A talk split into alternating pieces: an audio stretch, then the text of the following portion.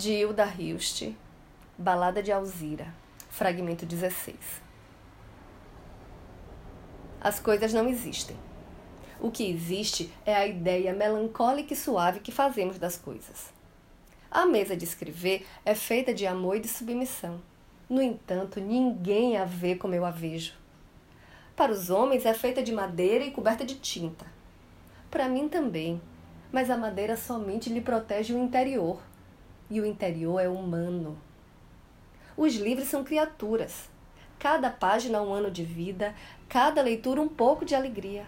E essa alegria é igual ao consolo dos homens quando permanecemos inquietos em resposta às suas inquietudes. As coisas não existem. A ideia sim. A ideia é infinita igual ao sonho das crianças. Eu sou Renata Ettinger e esse é o Quarentena com Poema número 42.